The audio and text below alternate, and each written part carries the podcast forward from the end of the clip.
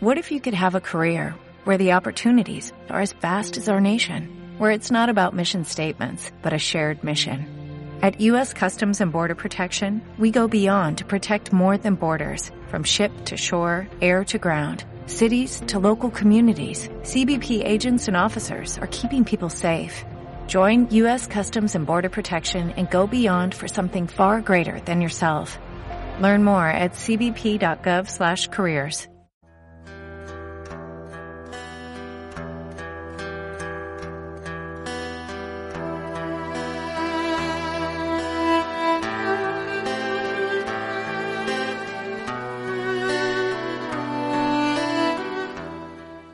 Comienza La Tierra Prometida con Beatriz Ozores.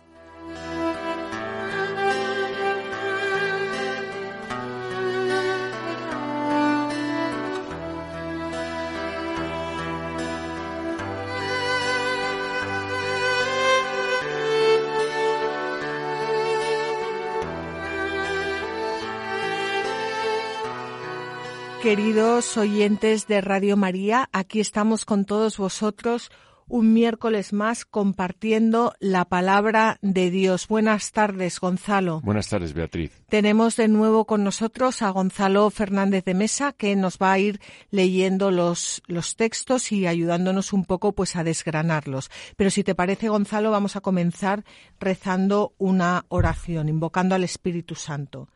Ven a mí, Espíritu, Santo, Espíritu de sabiduría, dame mirada y oído interior para que no me apegue a las cosas materiales, sino que busque siempre las realidades del Espíritu.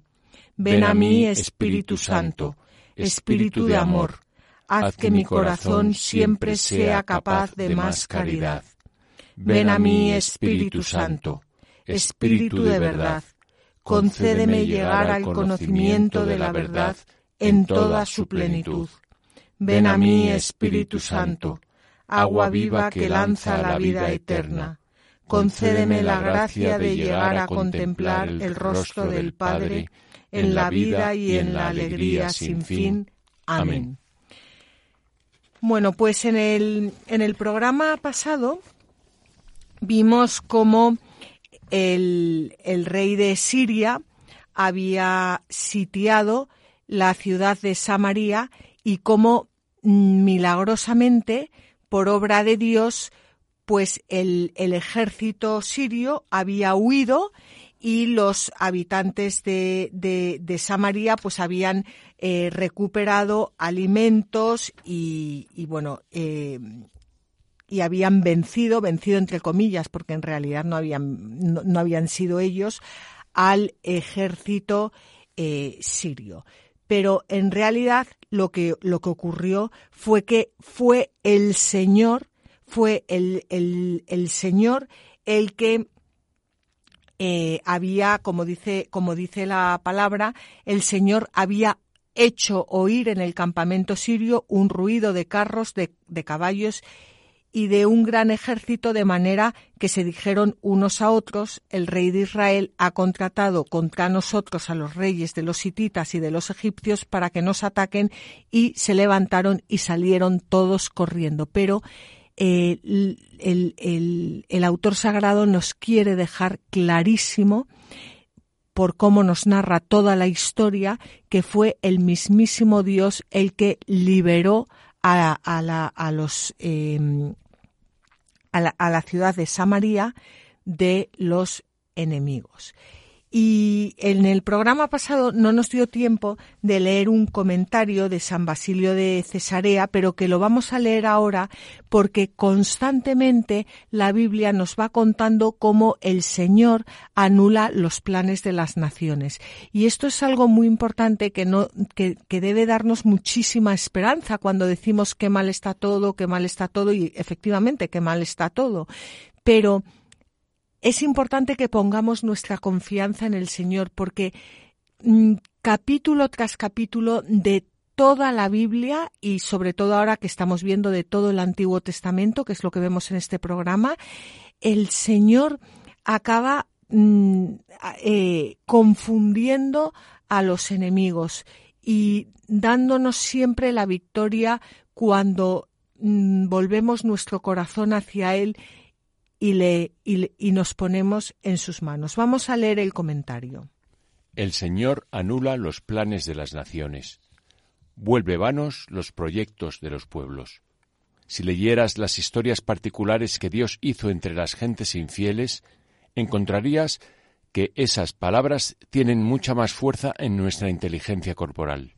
En efecto, cuando Joram, hijo de Ahab, reinó en Israel, entonces el reino de Siria, el rey de Siria, hijo de Ader, con gran poder y mano poderosa, situó, sitió a Samaria con un ejército bien preparado, de manera que les faltase incluso lo necesario, hasta el punto de que una cabeza de asno se debía comprar por cincuenta siclos de plata, y la cuarta parte de una medida de estiércol de paloma valía cinco siclos de plata. Fue entonces cuando se cumplió lo prometido por Eliseo. Los planes de Siria se esfumaron y los gentiles huyeron abandonando sus tiendas y todas las riquezas que dejaron tanta riqueza de cosas en Samaria que una medida de harina valía un ciclo y dos medidas de cebada valían otro ciclo. Así pues, de esta manera sabía el Señor hacer desaparecer los planes de los gentiles. Pues efectivamente, con esto nos quedamos. Fue entonces cuando se cumplió lo prometido por Eliseo lo prometido por el hombre de Dios, lo prometido por el profeta de Dios, lo prometido por Dios. Los planes de Siria se esfumaron y los gentiles huyeron abandonando sus tiendas y todas las riquezas y dejaron tanta riqueza de cosas en Samaria, dejaron tantas cosas que una medida de harina valía un ciclo y dos medidas de cebada valían otro ciclo. Así pues, de esta manera sabía el Señor eh, sabía el Señor hacer desaparecer los planes de los gentiles. El Señor hace desaparecer los planes de los gentiles. Cuando está todo muy mal, cuando vemos que el enemigo triunfa y triunfa y triunfa, que los malvados triunfan, el Señor sabe desaparecer los planes de los gentiles. Y así terminábamos el programa pasado. Y el, autor sagrado deja ahora, em, deja ahora mm, un ratito a los, estas guerras entre, entre, los, entre los sirios y el pueblo de Israel y mm, vuelve de nuevo con aquella mujer sunamita, ¿os acordáis? Mm, hablamos de ella yo creo que hace dos, dos, dos o tres programas. Era aquella mujer cuyo hijo el profeta Eliseo había resucitado. Era una mujer que acogía en su casa siempre al profeta Eliseo, le da como hombre de Dios, como profeta de Dios, le, le, daba una habitación donde podía descansar, donde podía descansar también su criado, le alimentaba, le daba de comer, le escuchaba. Bueno, pues eh, ahora vamos a ver Em, cómo Eliseo ayuda a esta mujer. Estamos en el capítulo 8 del segundo libro de los Reyes y vamos a leer los versículos 1 al 3. Eliseo había dicho a la mujer a cuyo hijo había resucitado, Levántate y vete con tu familia, emigra a donde puedas, porque el Señor ha llamado al hambre y va a sobrevivir el país. Y va a sobrevenir. Y va a sobrevenir al país durante siete años. La mujer se levantó e hizo conforme le había hablado el hombre de Dios. Marchó con su familia y emigró al país de los filisteos durante siete años. Sucedió que al terminar los siete años, la mujer volvió del país de los filisteos y fue a reclamar al rey su casa y su campo. Bueno, pues este relato eh, continúa la historia, como ya hemos dicho, del capítulo 4, versículos 8 al 37 que ya comentamos en estos eh, programas. Pero al parecer, em, pues se, ha situado aquí por razones cronológicas, porque, como dice el, el versículo, no sé qué versículo, que habían eh, pasado siete años. Habían pasado siete años, lo dice el versículo 1. Em, bueno, em, el caso es que el texto dice que el Señor ha llamado al hombre. Eliseo le dice a la mujer, levántate y vete con tu familia, emigra donde puedas, porque el Señor ha llamado al, hombre, al hambre y va a sobrevenir, sobrevenir al país durante siete años. El Señor ha llamado al hambre. Esto es una forma de expresarse en el Antiguo Testamento, en la que el autor sagrado, el agiógrafo, habla del hambre, la guerra, la peste, como si fueran ministros de Dios, como si estuvieran siempre eh, dispuestos a partir a la, a la primera orden y cumplir la voluntad de Dios. Pero la voluntad de Dios es que todos los hombres se salven y lleguen al conocimiento de la verdad. Por eso Dios no es el causante el causante es siempre el pecado del hombre, siempre. Para los que se estén haciendo la típica pregunta de ¿me vas a decir tú a mí que si una persona si un hijo mío se muere en la guerra es por el pecado, pues sí, porque el pecado lleva a que eh, los hombres luchen unos contra otros. ¿Me vas a decir tú a mí que si un hijo mío muere por una enfermedad es por el pecado? Sí, porque como ya nos dice el libro del Génesis, por el pecado entró la muerte en el mundo. Es el pecado del hombre, es el pecado, el pecado del hombre en general y, en particular el pecado del hombre el que ha traído la muerte a, a, este mundo. Y por eso Dios no es el causante, el causante es el pecado. Pero Dios permite todas estas cosas porque Dios siempre quiere obtener de ellas un eh, bien mayor.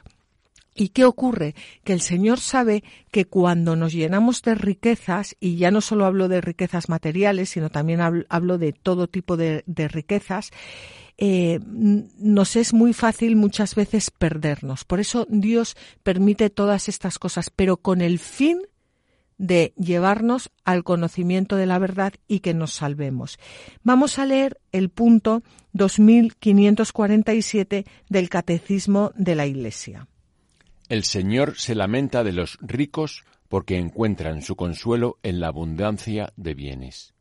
Lucas 6:24. El orgulloso busca el poder terreno, mientras el pobre en espíritu busca el reino de los cielos.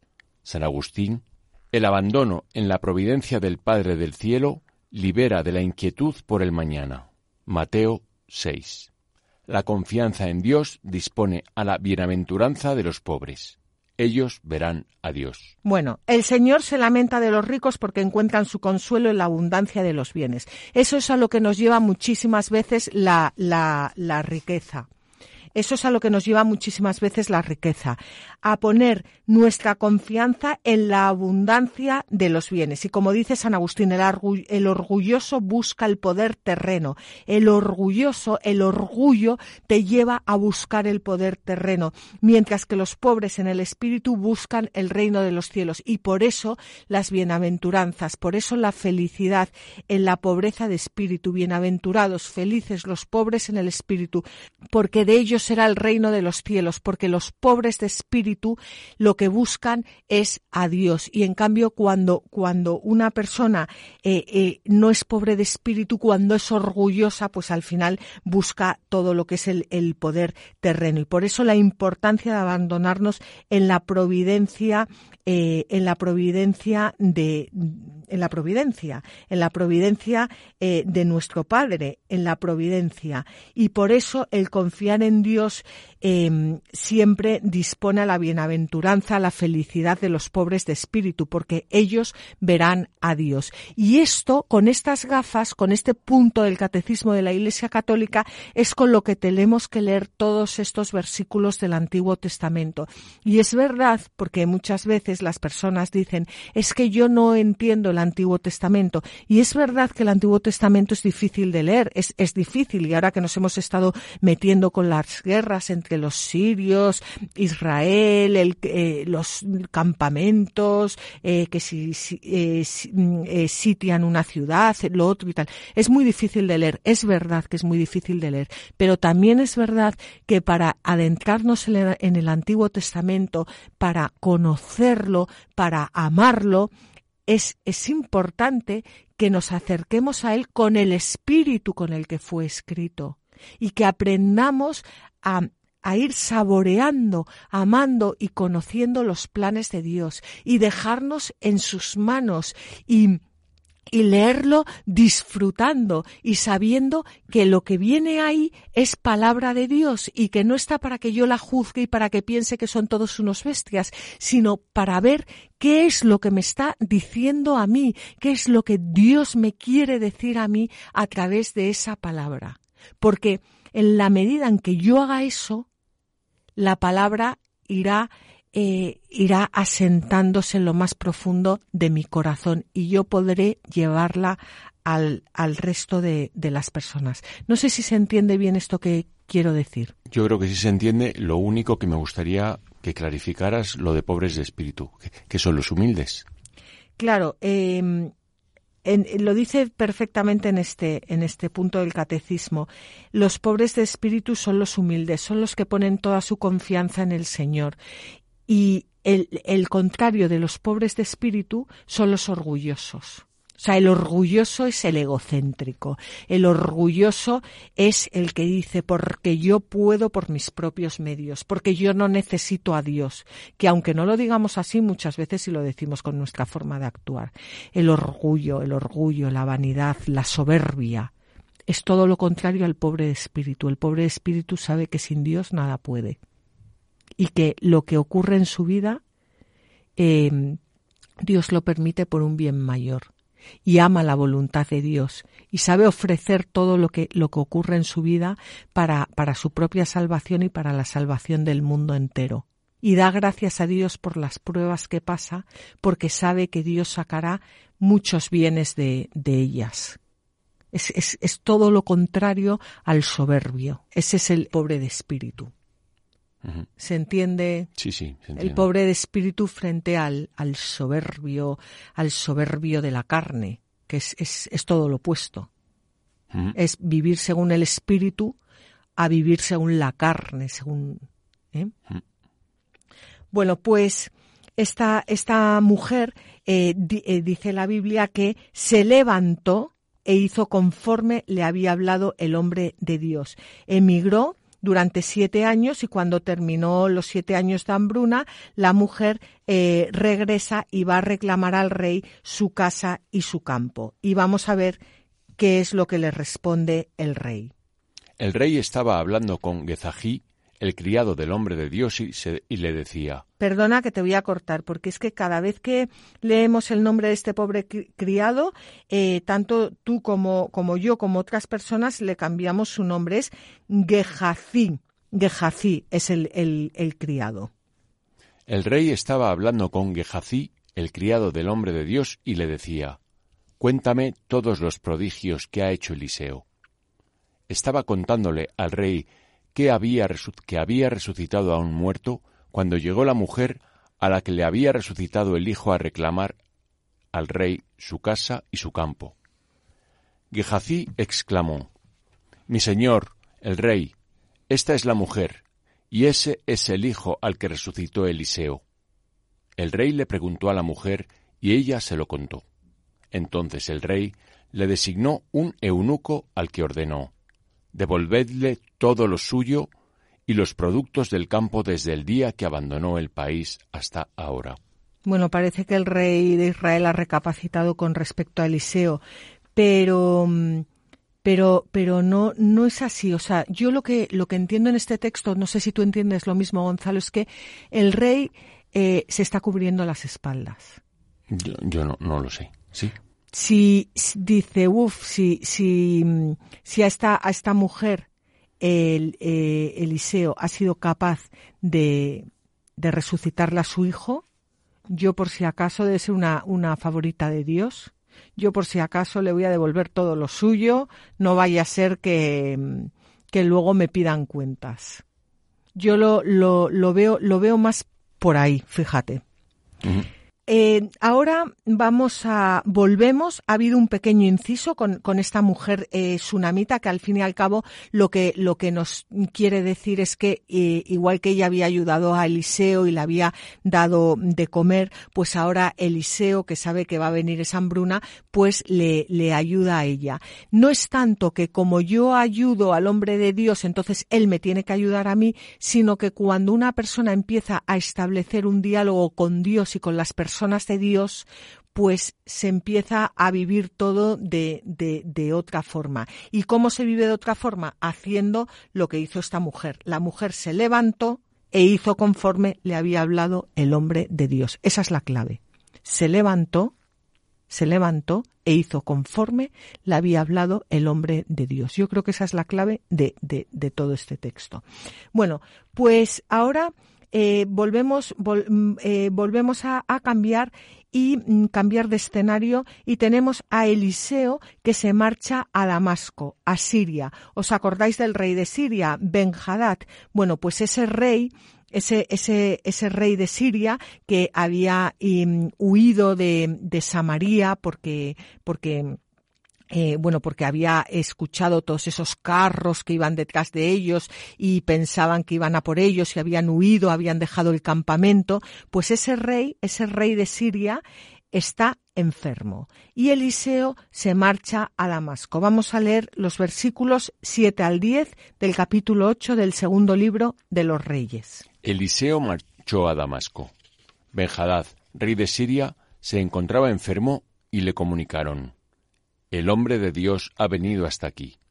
El rey ordenó a Hazael, Toma en tu mano un regalo y vete al encuentro del hombre de Dios. Consulta por él al Señor, preguntando si sanaré de esta enfermedad. Hazael fue a su encuentro llevando en su mano un regalo con lo mejor de Damasco, la carga de cuatro camellos. Llegó y se presentó ante él diciendo, Tu hijo, Ben-Hadad, rey de Siria, me ha enviado a preguntarte, ¿sanaré de esta enfermedad? Le respondió Eliseo, anda y dile, sanarás, pero el Señor me ha hecho ver que morirá sin remedio. La marcha de Eliseo a Damasco puede explicarse por la presencia de judíos en, en, esa, en esa ciudad y el hecho habría tenido lugar en el año más o menos 843 antes de, de Cristo. El rey de Siria ahora eh, reconoce que Eliseo es un enviado de Dios. El rey de, Siria ha intentado, como hemos visto en programas anteriores, matar a Eliseo, pero ahora está enfermo. Y, ahora como él está enfermo, como él está débil, estábamos hablando antes de los orgullosos, del, del, orgulloso, del tal, bueno, pues ahora el rey de Siria, al estar enfermo, pues ese orgullo, esa soberbia, ese yo lo hago por mí, ese yo voy a luchar, pues, pues le tiene postrado en la cama y, ve a Eliseo con, con, otros ojos y ya no busca la muerte de Eliseo, sino que busca eh, su palabra. Y esto es algo muy actual. Cuando nosotros estamos en lo mejor de nuestra vida, cuando nosotros tenemos un puesto importante, cuando nosotros todo lo hacemos nosotros y de repente caemos enfermo o, o, pasamos por una ruina o lo que sea y nos empezamos a, acordar de Dios. Es algo como, muy, muy actual. Y quiere, quiere em, preguntarle a, Eliseo si va a sanar de esa enfermedad. Bueno, quiere preguntarle a Dios, al Dios que sea para él, que le da igual, pero a, un Dios que actúa y que salva a su pueblo, que él lo ha visto con sus propios ojos, quiere preguntarle a ese Dios si eh, va a sanar. Y, una cosa que, a mí me hace gracia aquí es que eh, lo que hace es enviar a Hazael, a su hombre de, confianza, con regalos, que esto es como muy mundano. Quiero que me quiero hacerte esta consulta y te mando por delante regalos para como para comprarte, ¿no? Para que me atiendas mejor, para no no no te no te suena todo como como muy actual. Sí, sí, eh, o sea, son personas que no son, no son profetas, no, no, no están en la vida material, en la vida del mundo y creen que la manera de, de complacer a un, a un profeta es con, con cosas de este mundo. con cosas materiales. Bueno, pues eso, eso, eso es lo que hace. Y, y Eliseo le dice a Hazael que le diga, sanarás, pero el Señor me ha hecho ver que morirá sin remedio. Va a sanar de la enfermedad, pero va a morir. Vamos a leer primero un comentario de San Efrén de Nisibi. Eliseo marchó a Damasco y Benjadad, rey de Siria, se encontraba enfermo. Es decir, estaba afligido por la contrariedad de la derrota. En efecto, él pensaba que sometería enseguida a la ciudad del rey y, por el contrario, su ejército había sido derrotado y obligado a emprender una huida ignominiosa. Lo que más le dolía era el rumor que le llegaba de que un poderosísimo enemigo iría contra él, ya que una vez descubierto el rey no era nadie. Así pues, cuando oyó que Eliseo estaba en la ciudad, envió a Hazael, uno de su familia, a que fuera a su encuentro y procurase la salvación por obra del profeta. Y puesto que pensaba así como sucede en todas las cosas humanas, mandó llevarle regalos y riquezas. Envió a Eliseo cuarenta camellos cargados con toda clase de bienes de Damasco. Pero hay que pensar que no los aceptó, como tampoco había querido aceptar los regalos de Naamán. Bueno, pues San Efrén de dice que la enfermedad del rey eh, era eh, causada por la contrariedad de la derrota que acababa de sufrir. Esto también es para meditar. Vamos a hacer una pequeña pausa si te parece y continuamos.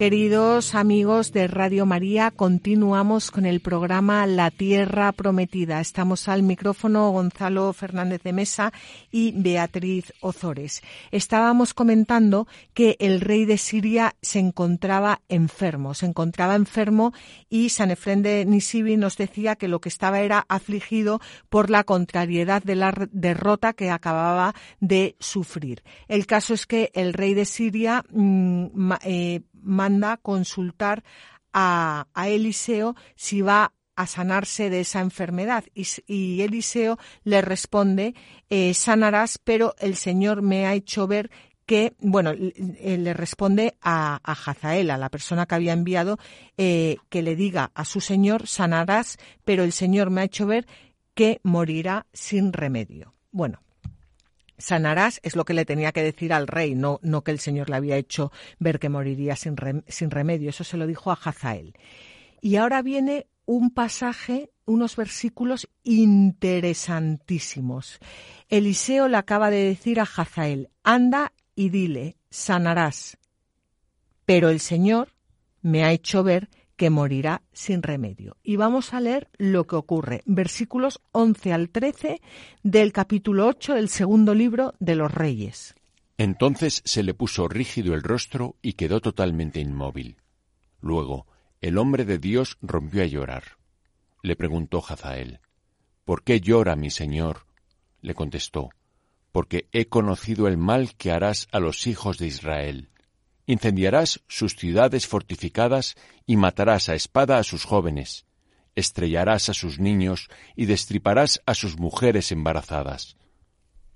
Respondió Hazael, ¿qué es tu servidor, este perro, para que haga esto tan grande? Contestó Eliseo, el Señor ha hecho que te vea al rey de Siria. Pues el primer versículo eh, no, no, tiene, no tiene sujeto. Dice, el, bueno, el primer versículo que hemos leído, que es el versículo 11, no tiene sujeto. Dice, entonces se le puso rígido el rostro y quedó totalmente inmóvil. Luego el hombre de Dios rompió a llorar. El que rompió a llorar fue el hombre de Dios, fue Eliseo. Pero ¿a quién se le puso rígido el rostro y quedó totalmente inmóvil? Pues eh, vamos a ver, em, si, si fue a Hazael, la rigidez que, sobrecoge a Hazael se debería a que Eliseo se da cuenta de, de que él está planeando asesinar al, al rey de Siria, a Ben Hadad, y, y el profeta le, le, le ha descubierto y, y él quiere o sea, intenta disimularlo. Eso es si el rostro se le hubiera puesto rígido a Hazael. Eh, si se le hubiera puesto a Eliseo, pues esa rigidez estaría producida por lo que el Señor le da a conocer en, en ese momento. Por lo que eh, el sufrimiento que Hazael una vez que sea rey, va a causar a, Israel. Pero en cualquier caso, el oráculo profético se cumple, porque Hazael se va a convertir en, rey de Israel tras asesinar a Ben Hadad. Eliseo se pone a llorar, rompe a llorar, y Hazael, disimulando, le dice, ¿por qué llora mi señor? Y le contesta, porque he conocido el mal que harás a los hijos de Israel. Esto es importante porque dice a, continuación, incendiarás sus ciudades fortificadas y matarás a espada a sus jóvenes, estrellarás a sus niños y destriparás a sus mujeres embarazadas. Cuando vemos luego estas burradas en la Biblia, decimos que son todos unos bestias, que no entendemos, que el, Dios del Antiguo Testamento, bueno, que por supuesto siempre decimos que es el mismo, claro, pero que hay gente que dice el Dios del Antiguo Testamento es un horror y habla de bueno, es que el Dios del Antiguo Testamento, o sea, nuestro Dios, eh, no destripa a las mujeres embarazadas ni estrella a los niños. Eso lo hace el hombre. Y lo que nos quiere, lo que nos quiere mostrar el Antiguo Testamento es a lo que el hombre puede llegar a hacer cuando está en pecado. Yo creo que se entiende bien, ¿no? Sí, sí, se entiende. A mí me queda algo más general, una pregunta más general, ¿eh? pero es sobre, sobre los profetas, porque Aquí en el Antiguo Testamento, en, este, en esta historia que están contando, pues hay un profeta. Y, hay alguien que puede consultar al profeta y el profeta responde por Dios. Y hoy en día, Hoy en día somos todos profetas por el bautismo. Otra cosa es que ejercitemos nuestro, nuestro, nuestro, profetismo bautismal. O sea, el profeta es el que habla en nombre de Dios. Cualquier bautizado habla en nombre de Dios.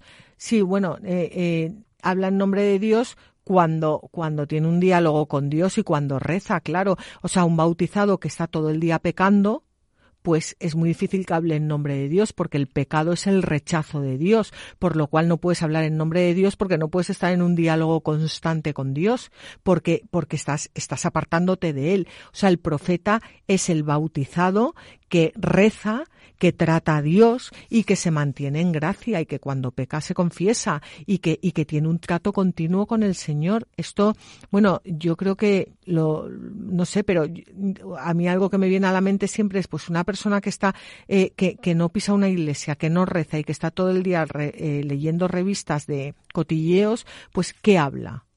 Pues habla lo que, lo que leen las revistas de cotilleos. Una persona que, se, que intenta eh, ser santa, que intenta eh, acoger la gracia de Dios, que intenta llenarse la gracia de Dios, que practica los sacramentos, que, que va a misa, que lee la palabra de Dios, que, que se nutre de la vida de los santos, pues al final, ¿qué es lo que habla? Pues esos son los profetas, los que hablan en nombre de Dios y con la muerte y la resurrección de nuestro Señor Jesucristo, ya no es que tenga que ir Dios ungiéndonos de uno en uno, es que es que por el bautismo hemos sido ungidos sacerdotes, profetas y reyes. Por lo tanto, ¿quién es el profeta hoy en día? El que ejerce su, su, su bautismo, el que reza, el que, el que está en gracia de Dios. Por ejemplo, el, el, Nuevo, el Nuevo Testamento es es, es una especie de profeta. O sea, se puede utilizar la palabra de Dios del Nuevo Testamento se puede utilizar como profecía. Claro, es que el profeta es el que habla la palabra de Dios y, y, la, y la Biblia es palabra de Dios, toda la Biblia entera. Entonces, es lo que le pasaba a la Virgen María, que es, es, es, la profeta por excelencia.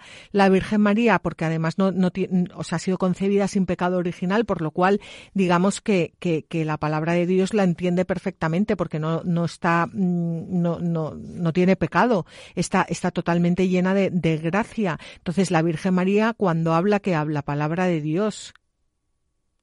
Eso es lo que habla. Bueno, pues el, el eh, Eliseo eh, rompe a llorar porque eh, Dios le hace ver el mal que Jezael va, va, va a hacer a los hijos de, de Israel. Y, y, bueno, yo me he ido al, a Lucas 19, 41, 44, en el que Jesucristo llora por Jerusalén. Vamos a leerlo. Y cuando se acercó, al ver la ciudad, lloró por ella, diciendo, Si conocieras también tú en este día lo que te lleva a la paz, sin embargo, ahora está oculto a tus ojos, porque vendrán días sobre ti en que no sólo te rodearán tus enemigos con vallas y te cercarán y te estrecharán por todas partes, sino que te aplastarán contra el suelo a ti y a tus hijos que están dentro de ti, y no dejarán en ti piedra sobre piedra, porque no has conocido el tiempo de la visita que se te ha hecho. Jesús en el templo. Bueno, pues eh, esto, esto es el, eh, el, este llanto de Eliseo es figura del llanto de Cristo. El llanto del santo, el, el llanto del profeta, del profeta, del que antes hace un minuto me preguntabas, el llanto de todos nosotros que somos profetas por el bautismo debería ser como el llanto de Eliseo y como el llanto de Cristo, el llanto por porque nos hace daño el mal, el llanto porque sufrimos, sufrimos con el mal, pero sufrimos con el mal por las personas que cometen el mal y por las personas que sufren el mal no el llanto porque, mm, porque me ha arruinado, bueno, que, que también comprendo que uno llore porque se ha arruinado, claro, pero el llanto el llanto de los hijos de Dios, el, el, el, llanto de la Virgen María, que sufre, que sufre por, por sus hijos. Ese, ese es el, me, vamos, me, me, me, pues mm, al leerlo a mí me venía esto a la mente, que, que nuestro llanto, aparte que, que, que, hay, hay desgracias en la vida y hay cosas que por supuesto uno llora por ellas, pero sobre todo que nuestro llanto sea el llanto de los, de los hijos, eh, de los hijos de Dios.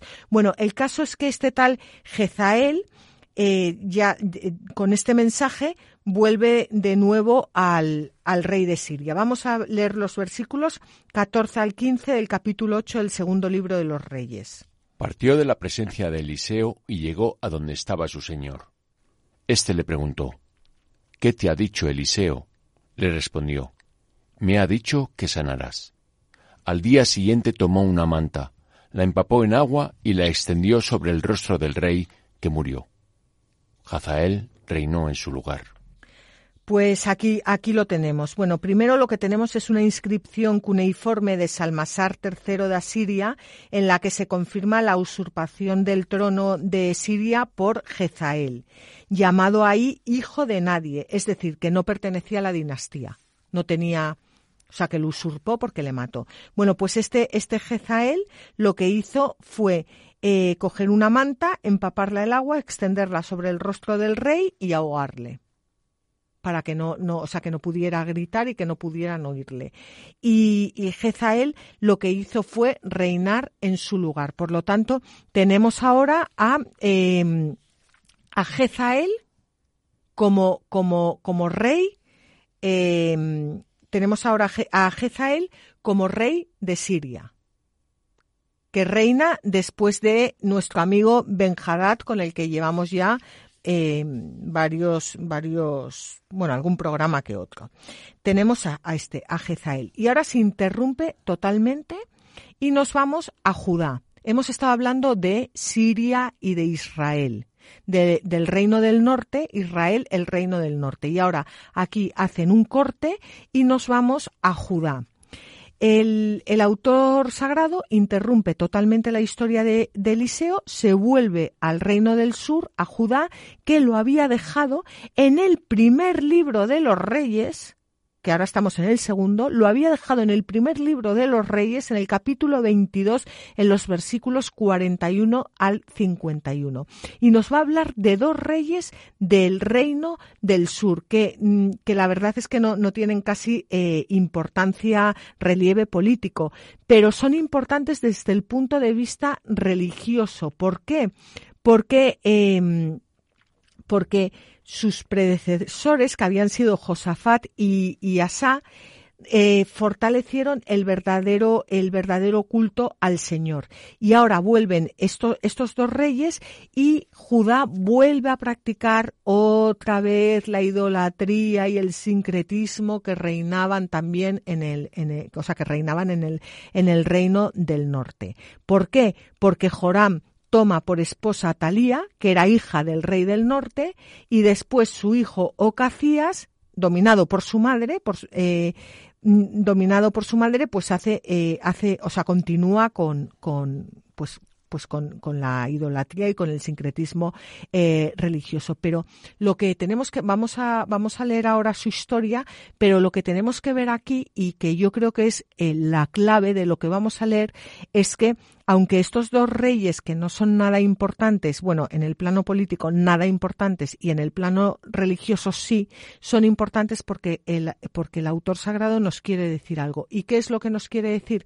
Que a pesar de estos dos zoquetes, que a pesar de estos dos idólatras, el plan de Dios va a llevarse a cabo. Son eslabones en la cadena de la salvación y que cuando Dios tiene un plan de salvación, aunque en esos eslabones haya personas que no, pues que no, vamos, que, que, que, no, que no sean ejemplares, Dios continuará siempre haciendo su plan de salvación. No sé si tú quieres eh, comentar algo, Gonzalo. No, no, no, está muy claro. Vale, pues entonces eh, vamos, a, vamos con el capítulo 8 del segundo libro de los Reyes y vamos a leer los versículos 16 al 19. El año quinto de Joram, hijo de Ahab, rey de Israel, mientras Josafat era rey de Judá, comenzó a reinar Joram, hijo de Josafat, rey de Judá. Tenía treinta y dos años cuando empezó a reinar y reinó ocho años en Jerusalén. Siguió la conducta de los reyes de Israel, obrando como la casa de Ahab, porque fue su esposa una hija de Ahab, e hizo lo malo a los ojos del Señor. Pero el Señor no quiso destruir a Judá a causa de David, su siervo, conforme le había prometido que les concedería siempre a él y a sus hijos una lámpara. Pues la, clave es esta, o sea, el pasaje destaca la mala conducta del nuevo rey de Judá debido a la contaminación de la idolatría del, reino del, norte.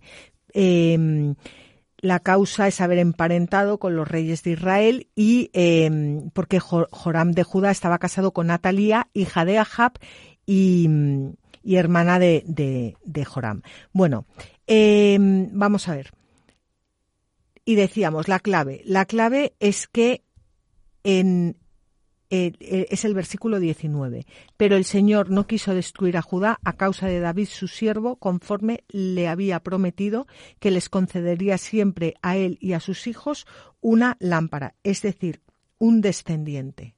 Un descendiente y el descendiente con, mayúscula. Em, es, es, es importante ver cómo el autor sagrado nos está diciendo que cuando emparentamos con personas que mm, están alejadas de Dios, no solo alejadas de Dios, porque una persona puede estar alejada de Dios y uno emparentar con esa persona y llevarla a Dios, no solo alejadas de Dios, sino que practican la idolatría, que adoran a, a los ídolos. O sea, no es que estén alejadas, es que, es que voluntariamente mm, están eh, no quieren saber nada de, no solo no quieren saber nada del Señor, sino eso, que se dedican a la idolatría. Pues al final todo eso va perjudicándonos a nosotros.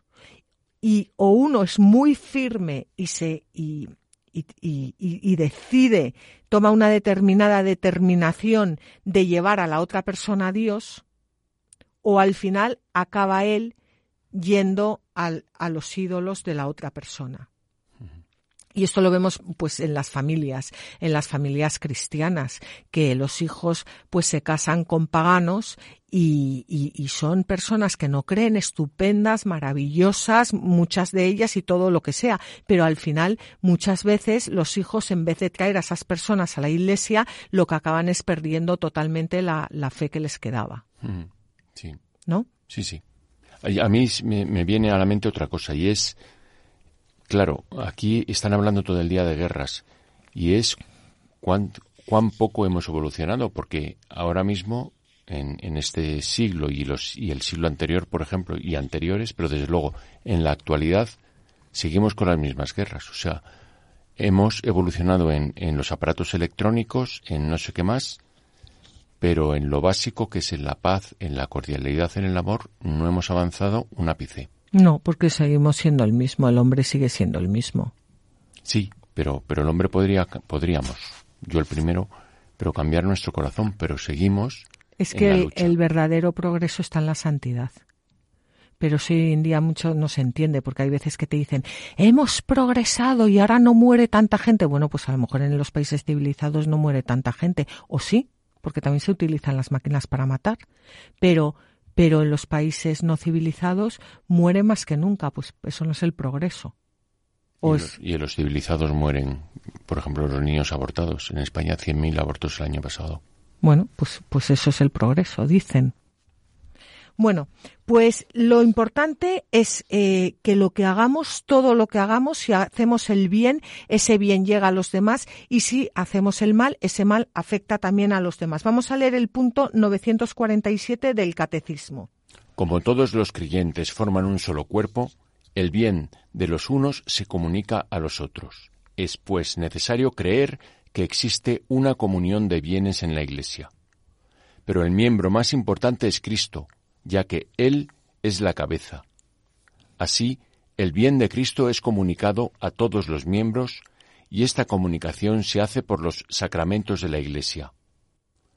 Como esta Iglesia está gobernada por un solo y mismo Espíritu, todos los bienes que ella ha recibido forman necesariamente un fondo común. Claro, y, y, y, los males que recibe pues afectan, afectan también a, a, pues, pues, pues a todos. Vamos a, a, continuar porque ya estamos terminando el programa leyendo los versículos 20 al 24 del capítulo 8 del segundo libro de los Reyes. En aquel tiempo se levantó Edom contra el yugo de Judá y se proclamaron un rey. Entonces Joram pasó a Seir con todos sus cargos. Se lanzó con todos sus carros. carros, perdón. Se lanzó de noche y batió a los idumeos que le habían cercado y a los jefes de los carros, y la gente huyó a sus tiendas. Edom se alzó contra el yugo de Judá hasta el día de hoy. En aquel tiempo se alzó también Libna. El resto de los hechos de Joram y todo lo que se realizó, ¿acaso no está escrito en el libro de las crónicas de los reyes de Judá? Joram fue a descansar con sus padres y fue sepultado con ellos en la ciudad de David. En su lugar reinó su hijo Ococías. Bueno, pues Aquí, como decías tú, seguimos con las rebeliones contra Judá, que son eh, difíciles de precisar históricamente, pero que eh, sirven en el texto para mostrar cómo a un rey que actúa mal en la relación con Dios también le van las, mal las cosas en el orden político, porque, bueno, em, eh, ya sé que esto políticamente hablando hoy en día no es correcto, pero, em, pero, pero vamos, que, que una persona que, que no o sea, que, que, que, no acoge la ley de Dios en su corazón, pues al final acaba creando su propia ley. Y la ley de los hombres es, es, es pues, pues, pues hay, hay injusticia, hay muerte, hay, o sea, mm, es que es que es así. Cuando empezamos a crear nosotros nuestras propias leyes, échate a temblar. Pues esto, esto es lo que nos quiere decir el texto. Y esto nos lo enseña la palabra de Dios a, lo largo de, de, Bueno, el caso es que Jorán reinó en Judá del año 851 al año 843 más o menos, y después viene el reinado de Ococías, eh, también en Judá del, del, año 843 al año eh, 842, que dice, dice el texto, en el versículo 27 dice, siguió la conducta de la casa de Ahab e hizo el mal a los ojos del Señor como la casa de Ahab pues había emparentado con la casa de Ahab. O sea, que cuando emparentas con idólatras acabas cayendo en la eh, idolatría. Y el juicio sobre este rey es igual de negativo como el juicio que se, que se acaba de emitir también sobre su padre y las razones son las mismas, porque se han emparentado con la idolatría. Y vamos a terminar leyendo los versículos 25 al 29 del capítulo 8 del segundo libro de los reyes. Salió con Joram, hijo de Ahab, a luchar contra Hazael, rey de Siria, en Ramot Galaad. Y los sirios hirieron a Joram el rey Joram regresó para curarse en Yizreel de las heridas que le habían causado los sirios en Ramá mientras luchaba contra Hazael, rey de Siria. Ococías, hijo de Joram, rey de Judá, bajó a Yizreel a ver a Joram, hijo de Ahab, pues éste estaba enfermo. Bueno, pues el caso es que esto es un texto añadido y volvemos a lo mismo, que la mala conducta de ambos merecía, eh, según la forma de pensar del Deuteronomio, su trágico final. Y eh, Eliseo, mientras tanto, que ya empezaremos otra vez con él en el programa eh, siguiente, seguirá a Israel, al reino del norte. Veremos cómo en el reino del norte irá a... eh, a ungir a Jehú, pero eso ya lo veremos en el, en el programa siguiente. Aquí se ha hecho un pequeño paréntesis, el autor sagrado ha hecho un pequeño paréntesis para meternos a estos dos reyes de, de, de Judá. Muchísimas gracias, Gonzalo, eh, por haber estado con, con nosotros. Muchísimas gracias a todos nuestros oyentes. Os recordamos que el próximo programa será dentro de 15 días, que podéis pedir los programas en Radio María en el teléfono 918228010 o a través de la página web www.radiomaria.es. Podéis escribirnos al programa La Tierra Prometida y también escuchar los programas en la página web latierraprometida.es. Y como siempre, os animamos a que cojáis vuestras Biblias y no dejéis de leerlas, meditarlas y rezarlas, porque los libros sagrados, el Padre que está en los cielos, sale amorosamente al encuentro de sus hijos para conversar con ellos.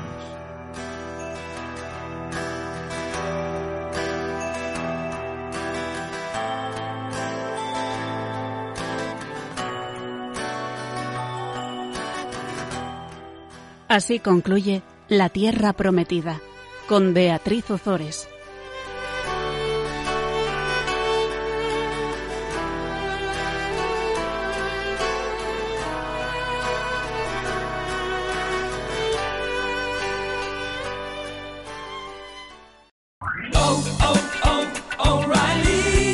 ¿Necesitas ayuda? En O'Reilly Auto Parts te ayudamos. ¿Necesitas algún consejo? Te aconsejamos. Nuestros profesionales en autopartes están siempre disponibles para ayudarte a encontrar lo que necesites. Excelente servicio al cliente es solo una de las ventajas que ofrece O'Reilly Auto Parts. Los profesionales en autopartes. Oh, oh, oh,